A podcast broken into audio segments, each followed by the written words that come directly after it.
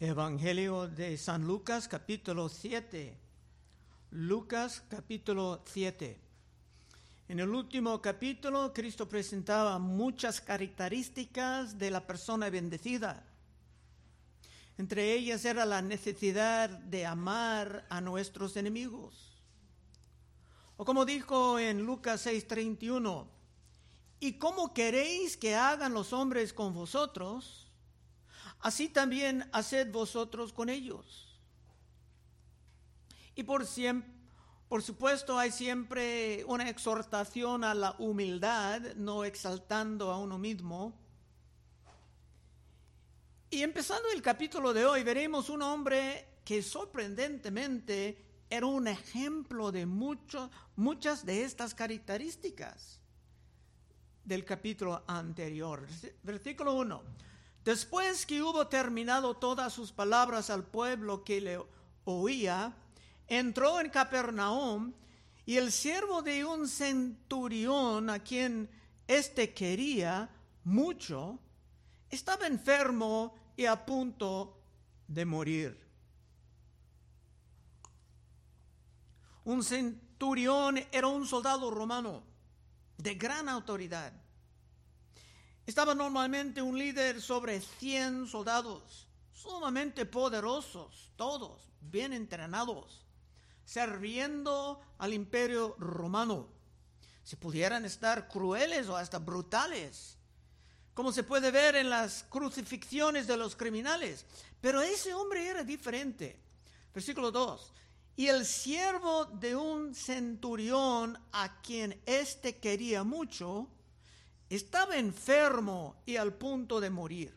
Entre los romanos, como entre los griegos, un siervo normalmente era un esclavo, casi como un objeto.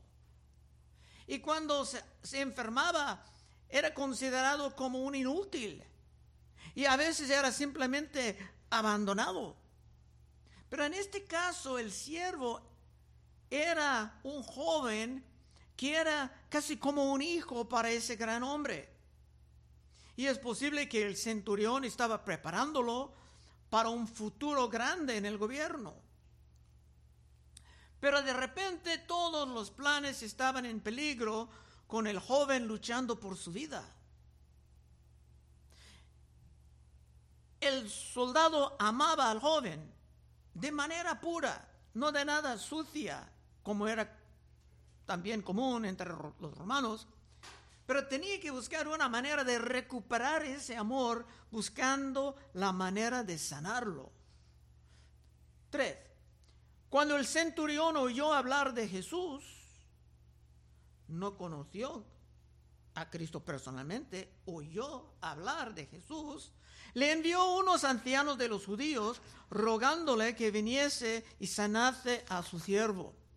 Este soldado ha hecho mucho para los judíos, pero, no era un necio que iba a hablar de sí mismo, sino que iba a dejar que otros hablen por él. A lo mejor ha leído en la sabiduría de Salomón en Proverbios 27.2, alábate el extraño y no tu propia boca, el ajeno y no los labios tuyos. Puedes saber cuando uno es sabio, no va a exaltar a sí mismo.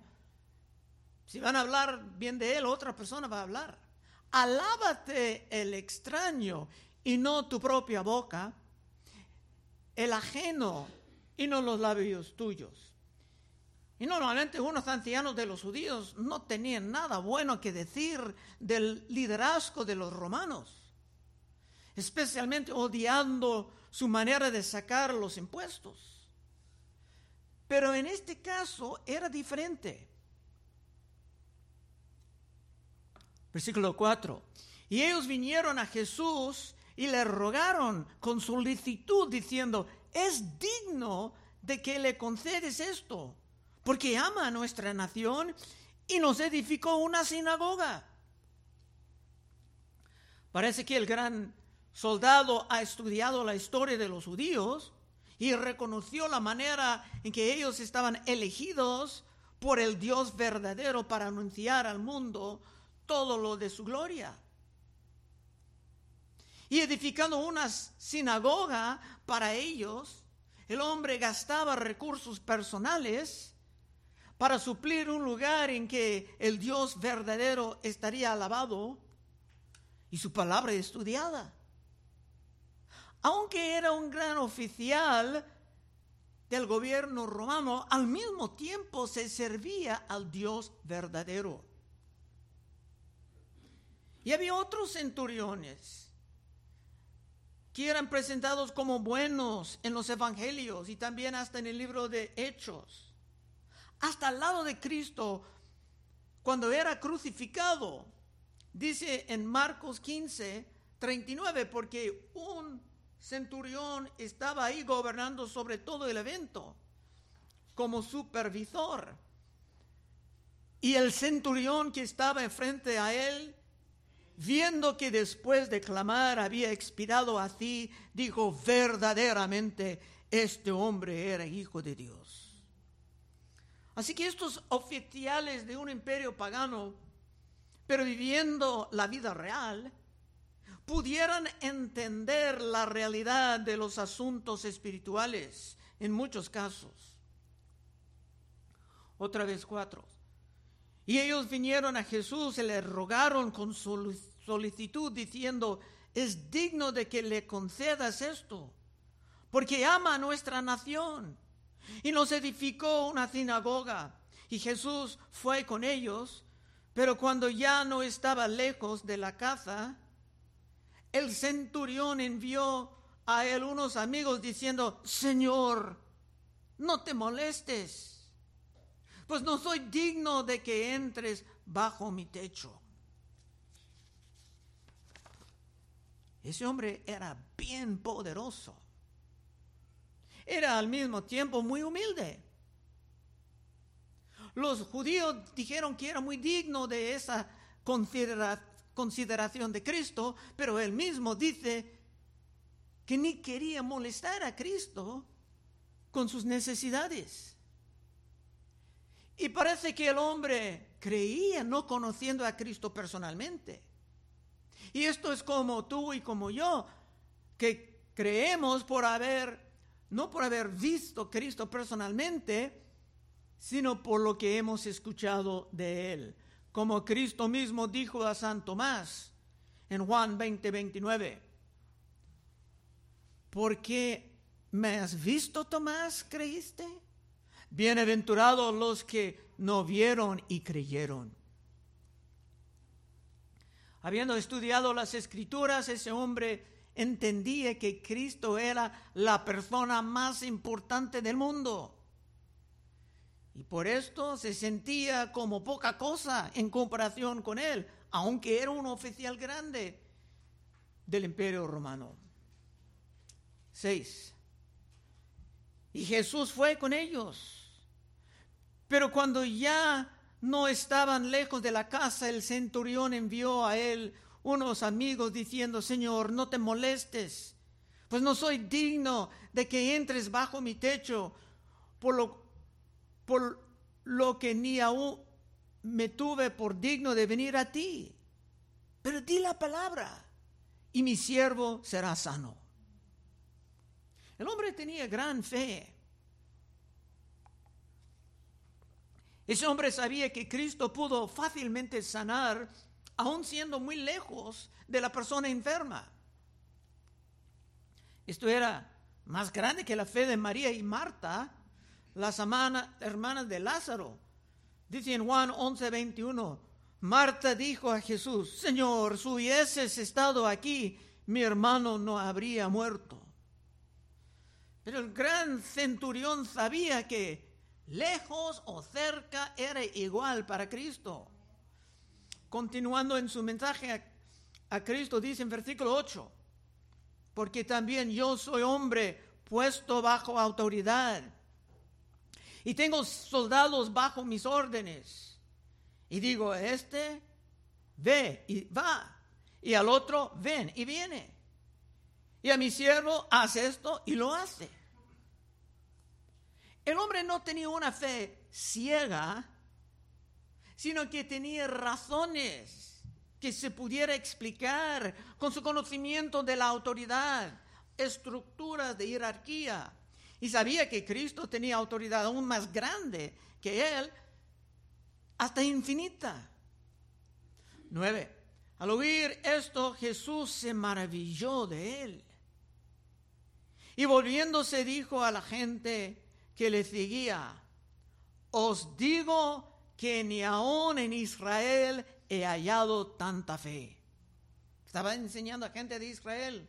Y dice, aquí hay un hombre que ni es de Israel, que tiene una fe superior. En esto había un poco de vergüenza. Los judíos que crecían con la palabra, que escuchaban desde su niñez de Noé, de Abraham, de David, tenían una fe menos que este romano. O en muchos casos una fe muerta. Pero ese gran soldado que crecía en el paganismo tenía una fe tan grande que Jesús se quedaba maravillado. Es más, ese hombre mostraba por su vida el impacto de esa fe. Muchos dirían que se amaba a sus enemigos porque los judíos mayormente pensaban de los romanos como sus enemigos ocupando su tierra. Ese hombre trataba a otros como él mismo deseaba estar tratado. Y ese hombre mostraba una humildad ejemplar. Por esto viene después de lo que Cristo enseñaba en el capítulo anterior. 10. Y al regresar a casa, los que habían sido enviados hallaron sano al siervo que había estado enfermo. En fin, el amor que ese hombre tenía por ese siervo joven era, recuperado y el joven pudiera aprender y crecer debajo de este centurión como bajo un buen padre que iba a instruirlo en la fe. Y ahora en todo continente del mundo, en los domingos y también entre semana hay hermanos que sigan celebrando ese gran hombre, estudiándolo en sus Biblias.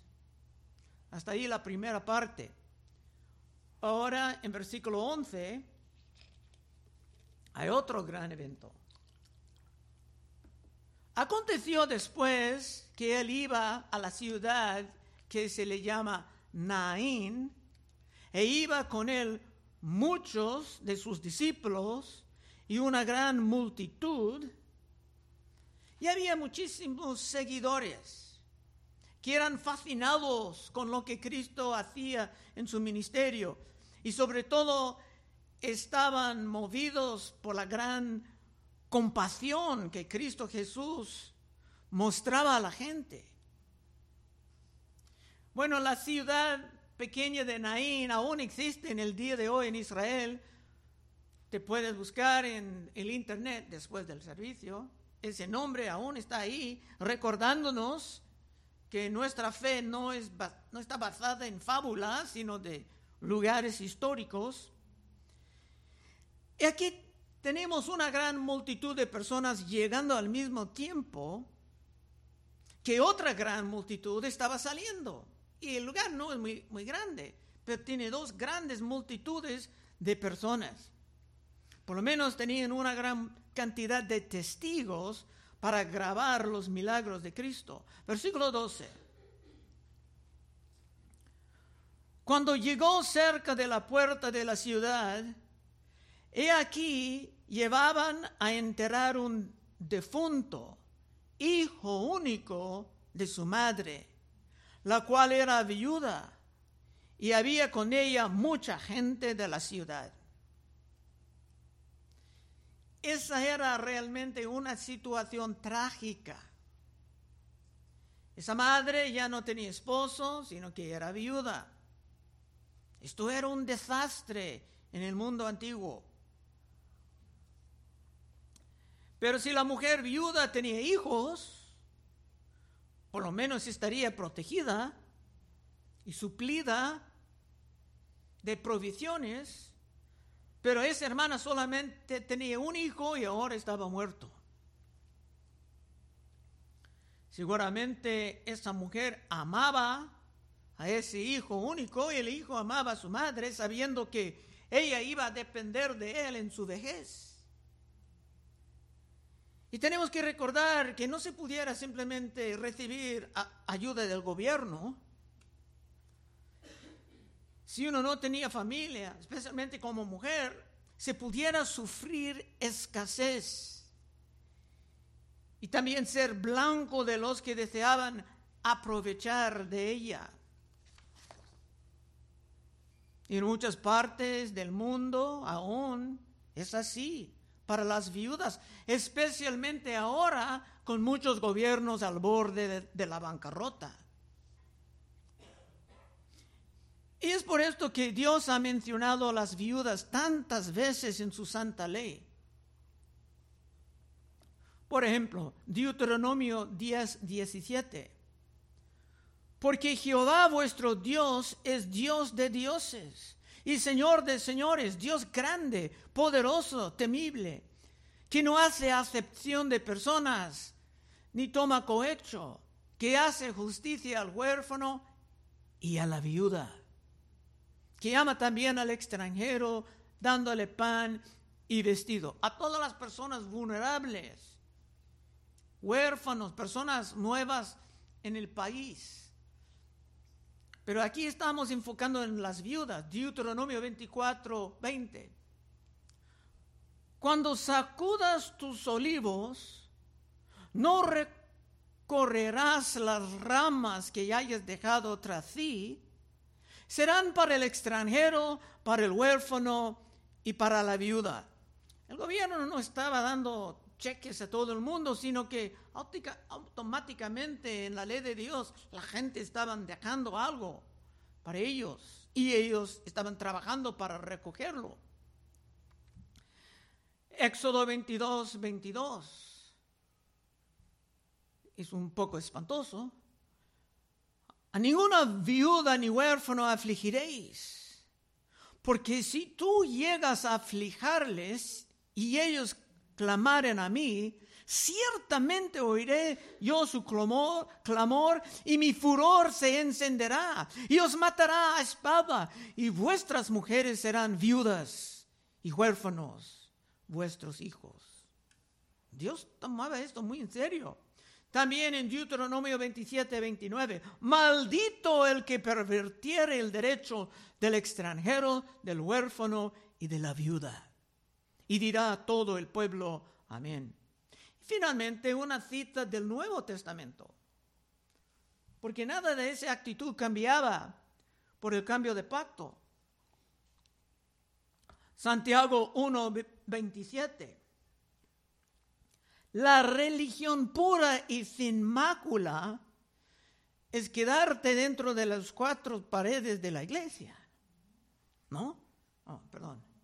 La religión pura y sin mácula delante de Dios el Padre es esta, visitar a los huérfanos y a las viudas en sus tribulaciones y guardarse sin mácula del mundo. Viendo todos estos pasajes, Nuevo y Viejo Testamento, es claro que hay un lugar especial en el corazón de Dios para las viudas, especialmente las que ni tienen un hijo para cuidar de ellas. Por esto en el texto de hoy, Cristo va a mostrar esa compasión. Versículo 13. Cuando el Señor la vio, eh, recuerde, hay una mujer ahí enterado, preparando de enterar a su hijo. Y cuando el Señor la vio, y hay miles de personas alrededor, cuando el Señor la vio, se compadeció de ella y le dijo, no llores. ¿No llores? Eso es fácil decir. Pero ella acaba de perder el gran amor de su vida, su único hijo, y Cristo viene mandando, no llores. 14. Y acercándose, tocó el féretro y los que lo llevaban se detuvieron. Y dijo, joven, a ti te digo, te digo, levántate.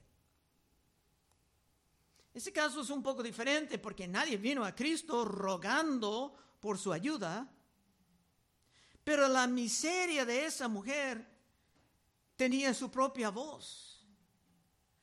Y todos conociendo en la ley de Dios que en todos lados las viudas eran tan protegidas, teniendo ese lugar especial en el corazón de Dios, las viudas, Cristo tenía que hacer algo.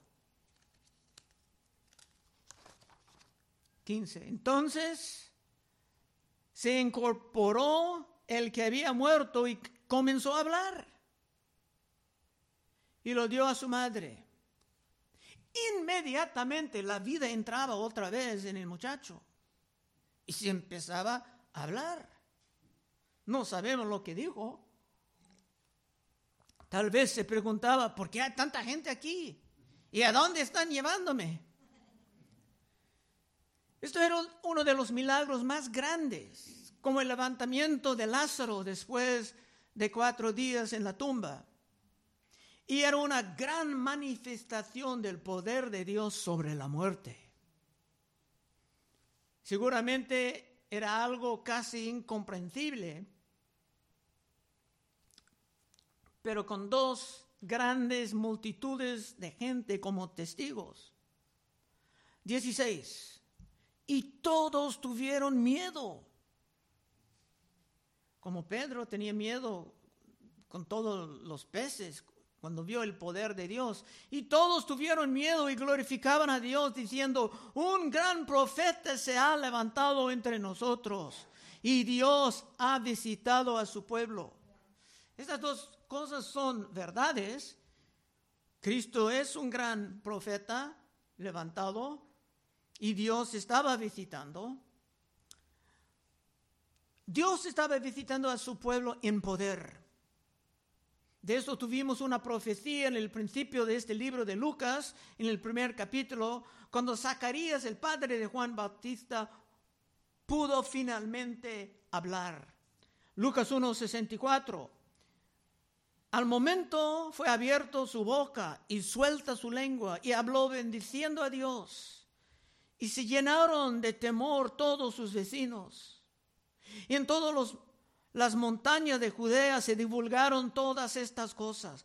Y todos los que las oían las guardaban en, en su corazón diciendo, ¿quién pues será este niño? Y la mano del Señor estaba con él, está hablando de Juan. Y Zacarías, su padre, fue lleno del Espíritu Santo y profetizó diciendo, bendito el Señor, Dios de Israel, que ha visitado y redimido su pueblo. Era una visitación de Dios. En el tiempo de Elías y Eliseo también había niños levantados de la muerte. Por esto concluyeron que Cristo era un gran profeta. Y aunque eso es la verdad, Cristo era más que un profeta. Hasta los musulmanes dicen que Cristo es un profeta o los mormones. Pero esto, una, un testimonio, una confesión más claro, podemos eh, ver regresando a un texto que acabo de citar. En Juan 11:20 Marta. Entonces Marta cuando oyó que Jesús venía, salió a encontrarle, pero María se quedó en casa y Marta dijo a Jesús, Señor, si hubiese estado aquí mi hermano, no habría muerto. Mas también sé ahora que todo lo que pides a Dios, Dios te lo dará. Jesús le dijo, tu hermano resucitará. Marta le dijo, yo sé que resucitará en la resurrección, en el día postrero. Le dijo Jesús, yo soy la resurrección y la vida, y el que cree en mí, aunque esté muerto, vivirá. Y todo aquel que vive y cree en mí no morirá eternamente. ¿Crees esto? Le dijo, sí, Señor, yo he creído que tú eres el Cristo, el Hijo de Dios, que ha venido del mundo. Es una confesión un poco más completo que simplemente decir que Cristo es un profeta.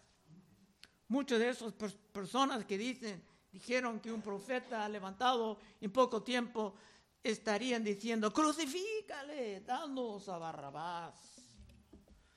Bueno, Cristo no estaba pidiendo a nadie que se cree con una fe ciega. Al contrario, se daba un sinfín de pruebas. Como Lucas dijo, pruebas indubitables de que Jesús era Dios en carne. Ahora el último versículo, 17 para hoy. Y se extendió la fama de él por toda Judea y por toda la región alrededor. Su fama era cada vez más extendida porque fue basada en la verdad, no habían trucos o engaños. Y por esto los apóstoles sabían que tenían que poner todo esto en escrituras para preservarlo para las generaciones venideras. Y en este domingo, como dije, ese día del Señor, hay personas en todas partes del mundo estudiando esa historia y saboreando la verdad de que en Dios hay gran compasión, que aún es el mismo en el día de hoy. Doctrina. Dios es el autor de la vida como regalo de amor. Y en Cristo Jesús la muerte ha sido vencido. Eso es lo que los pasajes de hoy pueden comunicar a nosotros. Aun si tenemos que morir y tener nuestros cuerpos en un sentido durmiendo hasta la resurrección, la muerte no puede prevalecer sobre nosotros. En el libro de Corintios, San Pablo prácticamente estaba burlando de la muerte como el postrer enemigo. Y esto será el último texto. Primero de Corintios 15, 54. Y cuando esto corruptible se, haya revestido de incorrupción, cuando dice esto corruptible, está hablando de nuestro cuerpo presente. No caigas en la trampa de decir, no, Dios me va a dar un cuerpo nuevo. No, dice, esto corruptible se haya vestido de incorrupción y esto mortal se haya vestido de inmortalidad, entonces se cumplirá la palabra que está escrita, sorbida en la muerte. Es la muerte en victoria. Ahora viene la burla. ¿Dónde está, oh muerte, tu aguijón? ¿Dónde, oh sepulcro, tu victoria? Ya que el aguijón de la muerte es el pecado y el poder del pecado la ley. Mas gracias sean dadas a Dios que nos da la victoria por medio de nuestro Señor Jesucristo. Y hay una conclusión. Así que, hermanos míos, amados, estad firmes y constantes, creciendo en la obra del Señor sabiendo siempre que vuestro trabajo en el Señor no es en vano. Y si, tú quieres vivir como uno que conoce la compasión de Cristo, sin ningún temor de la muerte jamás, sabiendo que Cristo ha comprado para ti en la cruz tu victoria sobre la muerte. Puedes pasar al frente en unos momentos y oraremos contigo. Vamos a orar. Oh Padre, te damos gracias que hay mucho, mucha gloria, Señor, en lo que estamos encontrando ya en el ministerio de Cristo. Ayúdanos, Señor, a seguir fieles, aprendiendo esto y disfrutando, Señor, esta vida bendecida que tú has comprado por nosotros. Pedimos en el santo nombre de Cristo Jesús. Amén.